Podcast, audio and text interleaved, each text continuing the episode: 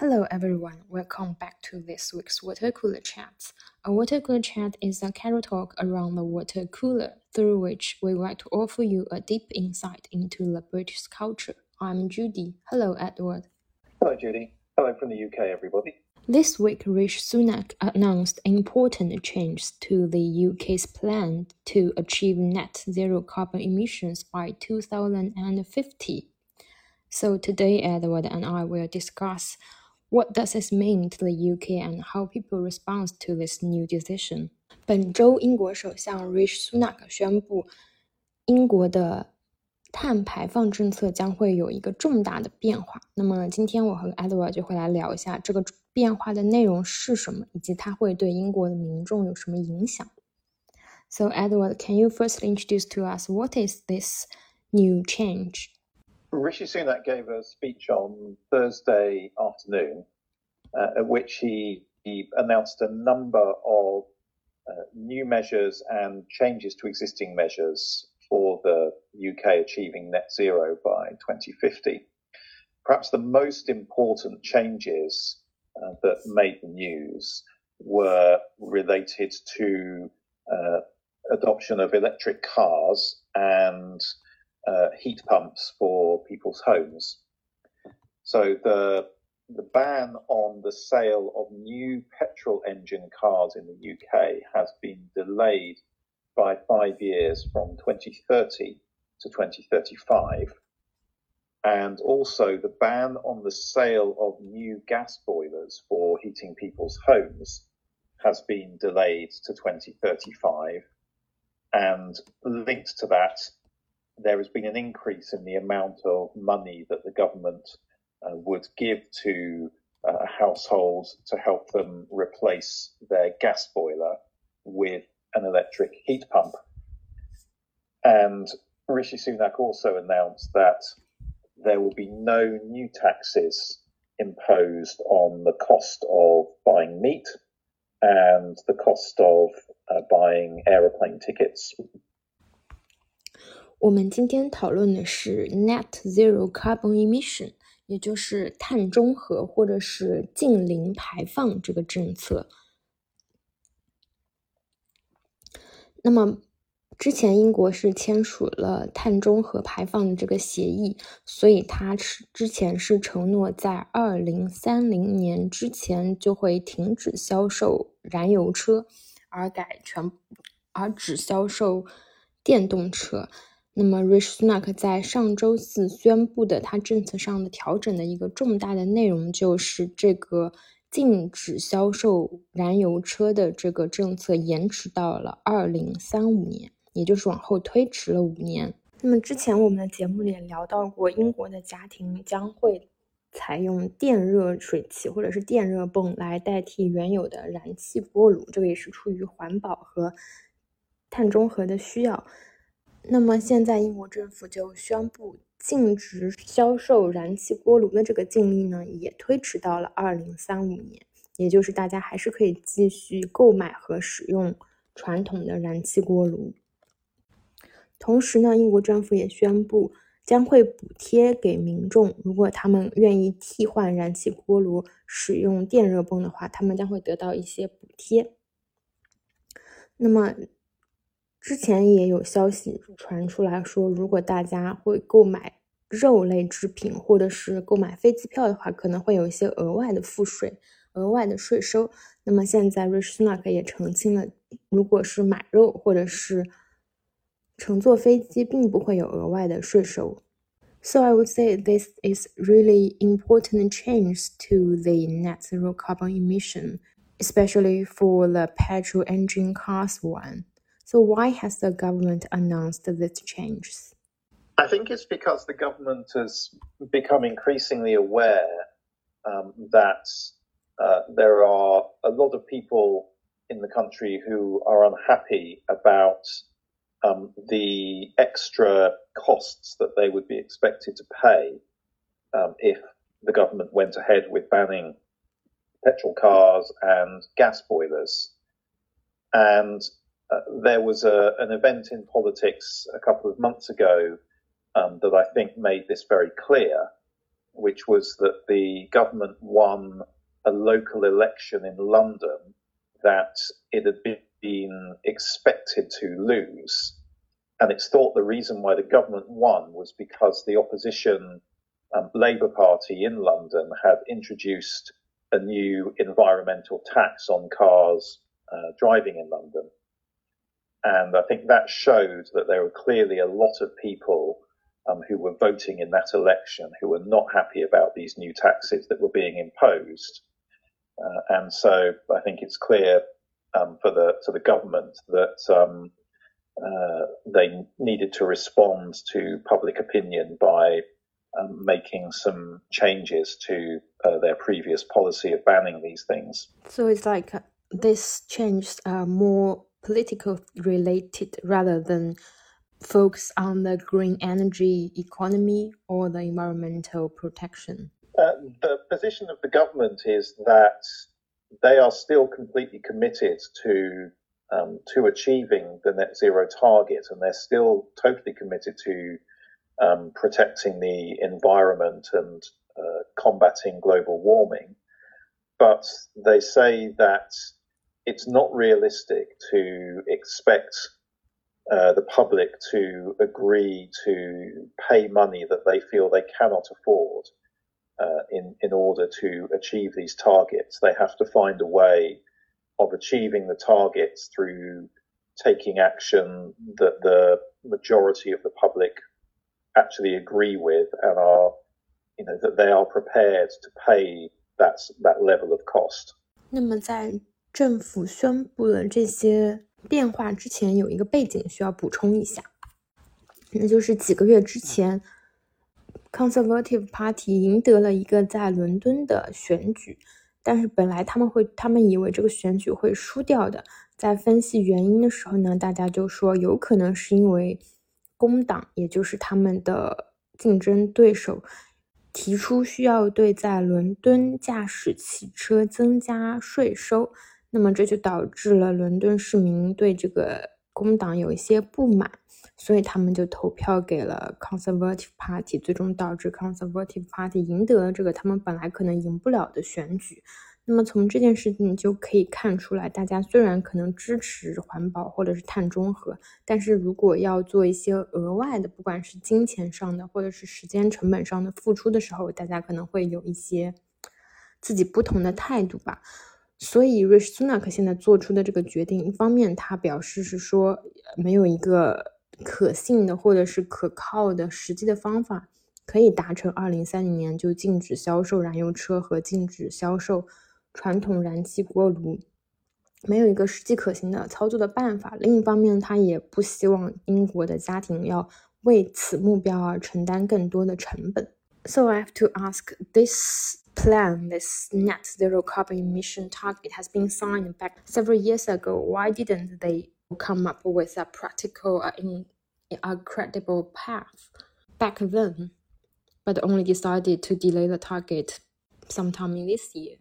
Well, that's a, that's a very good question. And the, the target for uh, the ban on petrol cars, which was something that was set uh, by Rishi Sunak's predecessor Boris Johnson um, a few years ago, and there were people who were saying at the time that the target of 2030 was not realistic, and that uh, that a future government was at some point going to have to face up to that reality and would have to postpone the target. So a lot of people thought it was only a matter of time before that target was dropped. Um, but uh, of course, a uh, a government that sets a target like that uh, in say 2019 will not know that it will no longer be in government uh, in 2030 when the target is reached. And so they aren't going to be the ones who are going to have to deal with all the practical difficulties of achieving the target. And they can get all of the uh, uh, kind of praise for setting the target, but they don't actually have to face the difficulty of achieving it. Yeah, it reminds me of the Brexit situation. Again, it's like James has started this whole thing, but he was not the one who had to bear the consequence. Yes, and it's true that uh, obviously none of the politicians who set the target of achieving net zero by 2050, uh, none of none of them are going to be in government anywhere in the world by the time you get to 2050. Uh, so there they are obviously setting targets uh, that they won't actually have directly have to deal with achieving. 那么有一些小伙伴可能也会想跟我问出同样的问题，就是在签订这个碳中和目标的时候，政府为什么没有想到他们可能没有办法实现二零三零年这个目标？为什么不把这个时间定得更实际一点、更宽裕一点呢？那么实际上是是 Boris Johnson 领导的政府签订了这个目标，但是。实现的过程呢，就由包相村之后的继任者来实现。有一些小道消息就说，其实政府里面的每个人都知道，二零三零年或者是最终的二零五零年这个目标是不可能实现的。但是二零五零年他们已经不在职、不在任了，所以他们也没有必要去把这个事情拿出来说。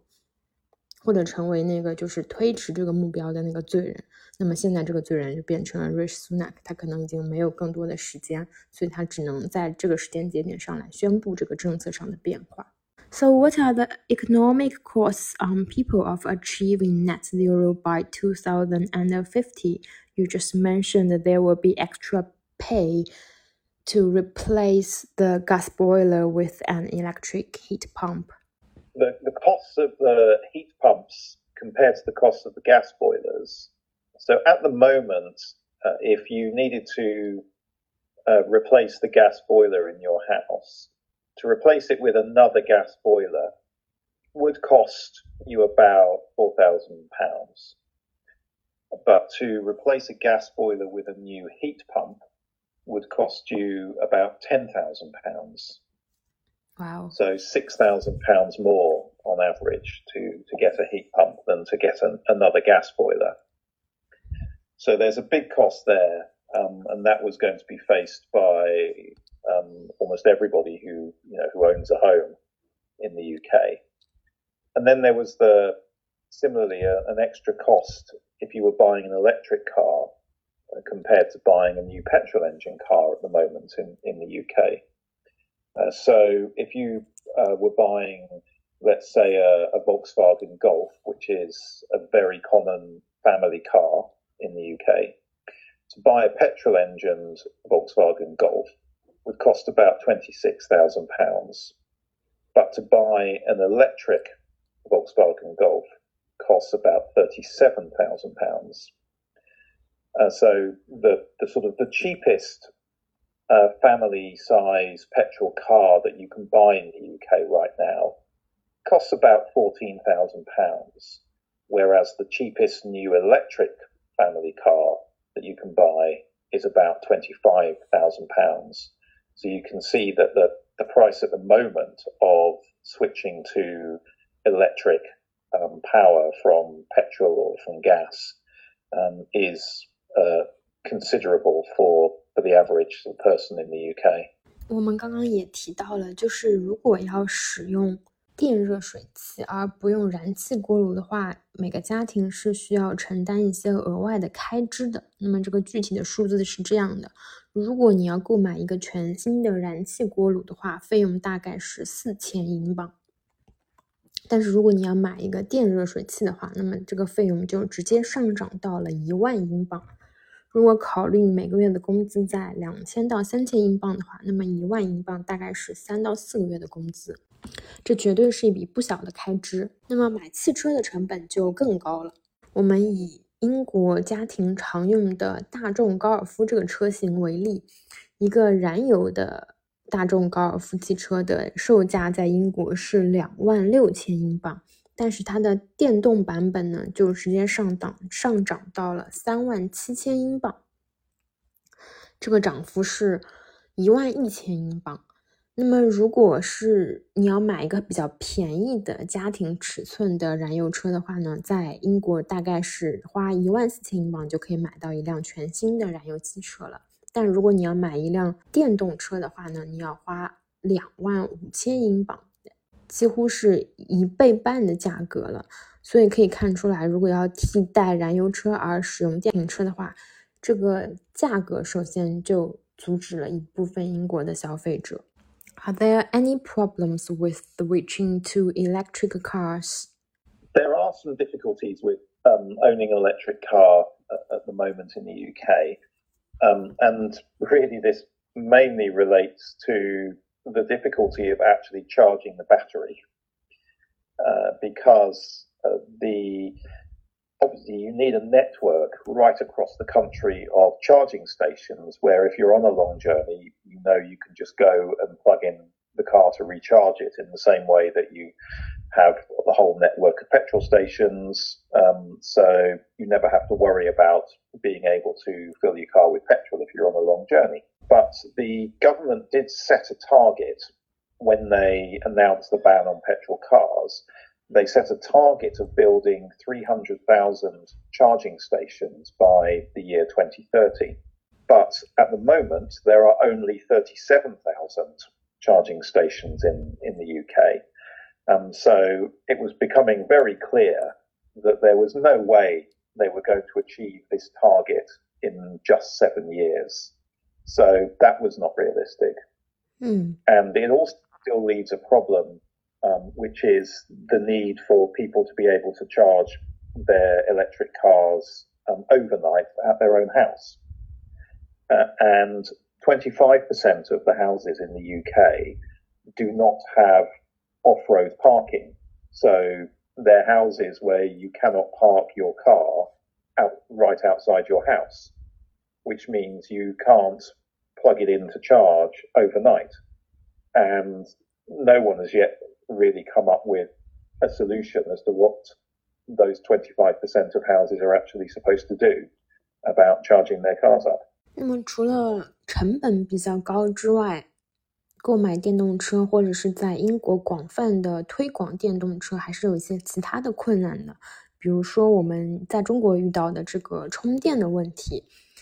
英国的充电桩的数量实在是太少了。虽然之前政府许诺说，它要在二零三零年之前建立三十万个充电桩，但实际上今年这个目标只完成了几乎是十分之一吧。也就是今年英国的充电桩的数目只达到了三万七千个。那么很明显，在接下来几年时间内是不可能实现三十万个充电桩这个目标的。另一方面，百分之二十五的英国家庭，他们没有就是家门口的那种停车位或者是停车场，所以如果他们要给车充电的话，尤其是一利用夜晚的时间给车充电的话，他们是没有办法实现这个方法的。So I would assume, based on these reasons, we talked about the sales of electric cars to private buyers is not promising this year. Number of sales of electric cars private buyers uh, in the first half of this year was actually lower um, than the same point last year. Now, the the overall number of electric cars sold has has risen, but it seems that is mainly because of um, cars being bought by businesses for um, for sort of the the fleet of cars to be used by their employees. So uh, the actual number of for private individuals who are when choosing their next car, are choosing an electric car is actually going down. And I think the reason is because of this concern about the lack of infrastructure to charge the cars up. It's interesting that there are some people, celebrities on television and on radio, who last year were telling everybody that they had decided to buy an electric car, um, and now this year are beginning to um, come out and say that actually they've given up their electric car and they've gone back to a petrol one. And generally, they always say the reason is that they've had bad experiences of going on a long journey and not being able to find anywhere to charge the car up it's not a good signal for the electric car makers. Uh, it, it's not good, and um, of course, it's not not really their fault. The people making the cars are not the ones who are responsible for providing the infrastructure to actually charge up the cars. No. Um, that's really something that um, the government is going to have to do. It's very different to the situation when petrol cars first came out, where the infrastructure for build for petrol stations just developed naturally as the number of petrol cars increased. So more and more companies provided petrol stations for, for filling those cars. The difference here is that it's the government imposing a target to say you have to switch to electric cars by a certain date, which means there isn't the time to allow the infrastructure to develop naturally as the number of electric cars rises. They've got to provide the infrastructure in order to get pe- persuade people to buy electric cars. So I think that's why they've realized that they've got to allow more time for that to happen because it's clearly not going to happen by 2030. Yeah, this is a very complicated thing involving many parties and uh, people. So I can understand when Rishi Sunak said they do not have a credible path to achieve this target by 2030. It's just too difficult, involving too many aspects. Yes, yes, that's right. Um, so it's a, it's a complicated situation because how quickly can they get this infrastructure out there and who's going to pay for all of this infrastructure as well? And yeah. who's going to pay for all of these charging points? And so, yes, it's a, um, it's a, it's a complicated, complicated problem to solve. 嗯。那么这里面 Edward 提到了一个比较有意思的现象，就是因为之前我们也讨论过充电桩不够啊，这个基础设施配套设施跟不上这个问题，但是今年有一个比较明显的现象，就是有很多名人会在。电视或者是广播里面讨论到他们在使用电动汽车的不方便的地方。去年呢，他们可能都顺应这个潮流买了电动车，但是今年他们就开始抱怨电动车这个不好那个不好，尤其是充电的问题不能够在不能够适用于长期旅途的这个场景等等。那么今年他们就想要 get rid of 他们的电瓶车，就是想不再想要使用他们的电瓶车了。那么这个可能会对大家购购买电动车也造成了一些负面的影响。So is there also any difficulties for replacing the gas boiler, other than the extra cost? Well, apart from the extra cost, uh, the the difficulty with replacing a gas boiler with a heat pump uh, is that uh, UK UK homes are heated using hot, hot water uh, so you um, you heat up hot water, and that runs through pipes uh, in the home, and that's what um, spreads the heat into the rooms. Um, but the problem with the heat pumps at the moment is that heat pumps don't heat water up to the same temperature as gas boilers can. Uh, so your so the heating pipe system in your home is going to be at a slightly lower temperature. Now, that's okay for very modern houses, which are very well insulated and they can hold the heat extremely well, um, so they're easier to heat up. But of course, the majority of houses in the UK are much older than, than modern ones, and they're not as efficient, they're not as well insulated. Uh, and so people owning uh, the older houses have been discovering that if they were to put a heat pump in, they would not only have to replace the boiler with a heat pump, but they would actually have to replace all of the hot water pipes in their house with bigger pipe system in order to heat the house up to the same temperature as the gas boiler could, which means obviously a lot more work and therefore even more expense than just buying the heat pump in the first place. 那么，同样的讨论到要替换掉传统燃气锅炉这个问题的时候呢，大家也会面临更多的困难，不仅仅是需要承担额外的开支，这个就涉及到燃气锅炉，它的工作方式和电热水器肯定是不一样的，那么它的制暖的效果可能。电热水器的电制暖效果肯定就没有传统燃气锅炉的效果好，也没有那么及时。所以有一些家庭他们的房子比较老，嗯，隔热做的也不是特别好。那么如果他们想要达到同等的制热的效果的话呢，他们就要替换掉整个家里面的这个加热的这个系统 （heating system），不仅仅是换掉锅炉，可能他们的。燃气管道啊什么的都要更换成其他的尺寸，才能够达到之前燃气锅炉可以达到的这个制热的效果。那么这就是变成了一个很大的工程，所以大家可能就不愿意去实施，或者想要尽量拖延。So what was the reaction to these announcements? I would say the environmental campaigners were not happy or disappointed with these changes. They certainly were. Um, the environmental campaigners have very strongly criticised um, these decisions. They're saying that this means the UK uh, will not now meet its target of net zero carbon emissions by 2050. And as a result, that will mean more damage to the planet, more people dying as a result of um, global warming and environmental change. So they have definitely been very strongly criticising this decision. Also, perhaps more surprisingly, the car makers, um, some of the car makers have criticised uh, this decision, and uh, their complaint has been that they have been making business plans to replace their petrol ranges completely with electric cars by 2030. And they're saying this decision by the government is going to disrupt their planning um, it'll be bad for their businesses because people will be less likely to buy electric cars over the next few years, which will make it more difficult for them to carry out their intention of replacing their petrol vehicles with electric ones. So there have been criticisms um, from from there as well. Businesses obviously don't like uncertainty, um, so the fact that this government has just changed their plans suddenly like this is something that, some of the businesses um, were not happy with.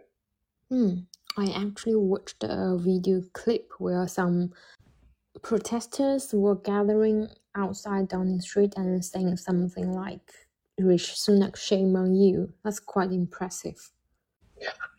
Yes, there's been some, some certainly some very strong reactions and some very strong language um, from the, the sort of uh, most outspoken environmental campaigners, um, and uh, so said yes, it's a shameful decision. Um, obviously, Rishi Sunak's predecessor Boris Johnson, who had set this target of um, uh, scrapping petrol cars by 2030, yeah. he of course has also criticised um, the decision, saying it's the the wrong thing to do. Which I guess is obviously not a surprise, given that he was the one who set the target. 嗯，那么对于这个 目标的变换，环保人士是引起了非常强烈的不满，甚至是抗议。那么我之前看到一个视频片段，就是有很多示威者聚集在 Downing Street 外面，然后他们喊的就是 “Rishi Sunak shame on you”，就是还是比较强烈的措辞。那么关于碳中和的这个重要性和紧迫性，我们在这里就不再赘述了。有兴趣的小伙伴可以自己在网上查一下。但是。显而易见的是，推迟这个目标对于全球实现碳中和，或者是对于环境保护来说，肯定是一个不好的消息。那么，同样的一些汽车行业的领导，一些汽车行业的公司领导高层也对此做出了批评。我之前看到是福特的高层就公开批评了这个变化。因为这会影响到他们的商业布局，他们对于研发电动车的这个投入，还有他们的生产经营的计划等等，都会极大的改变他们现在的这个生产经营的计划，并且，如果政府不强制大家去购买电电动车的话，可能很多消费者就不会选择电动车了。那么，对于他们这个电动车行业的发展也是非常不利的。Are there any supporters for this new announcement? Uh, well, obviously, the uh, other members of the Conservative Party uh, have been uh, expressing their support for, for Rishi Sunak. Um, and obviously, they have said that uh, it, he's just being realistic. Um, he's accepting the fact um, that the 2030 deadline was not going to be achieved, um, and therefore it's better to be honest about that now um, and extend the deadline. Uh, so uh, they've also stressed that um, this does not mean that the government has changed its mind about the 2050 deadline for net zero. I say the government is still completely committed to that, and that changing the deadline for electric cars and heat pumps is, does not mean that the 2050 target for net zero will not be achieved. They say it will still be achieved. Uh, and some of the uh, some car makers uh, have supported um, the decision, uh, again saying that this is that this is realistic, because not all car makers are um, committed to making their entire car range electric or battery powered.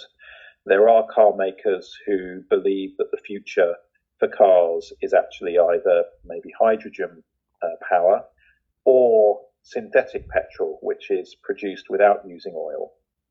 Uh, so there are car makers who actually think that we should be going in another direction than electric, and so they are supporting um, extending the deadline for um, for electric vehicles to give other fuel systems a chance to catch up. Well, that's a good point. I didn't think about that before. I mean, the hydrogen car. Yes, uh, um, battery cars is not the only alternative to petrol. Um, there's uh, hydrogen fuel, which is um, strongly supported by car makers such as Toyota. Um, there is also um, synthetic petrol that's now being produced um, that is uh, that means that it could be used in already made petrol cars, um, but uh, it doesn't produce anything like the carbon emissions of, of regular petrol. So that's another possible alternative. Um, and already uh, some other countries like Germany have decided that uh, they will allow petrol cars to continue to be made as long as they are using synthetic petrol rather than um, petrol produced from oil. So there are um, possibilities at the moment. It's not it's not definitely the case that the future is actually going to be battery powered cars. It might be something different. 嗯，那么这项新的政策不仅是有反对者，它也有一些支持者。 支持者最主要的观点就是，他们觉得政府可以承认现在的现实是他们没有合适的实际的方法来完成这个目标，所以他们延迟了这个目标。至少他们在面对这个现实。